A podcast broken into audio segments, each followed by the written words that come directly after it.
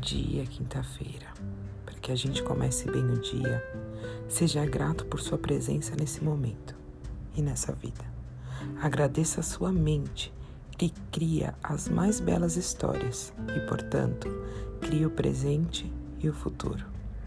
Agradeça a respiração que permite que você sinta a respiração divina o tempo todo.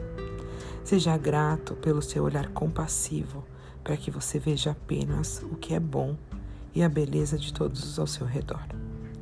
Agradeça a boca e as palavras abençoadas que sempre ressoam quando você fala de alguém.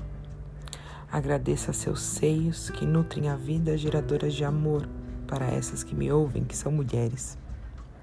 Seja grato pelo seu coração, o centro pulsante do espírito, o emanador de energia de amor acolhe todos os seres.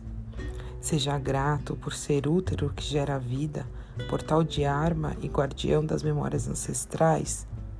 Seja grato por suas pernas, guerreiros que o mantêm de pé enquanto você caminha a viagem da vida.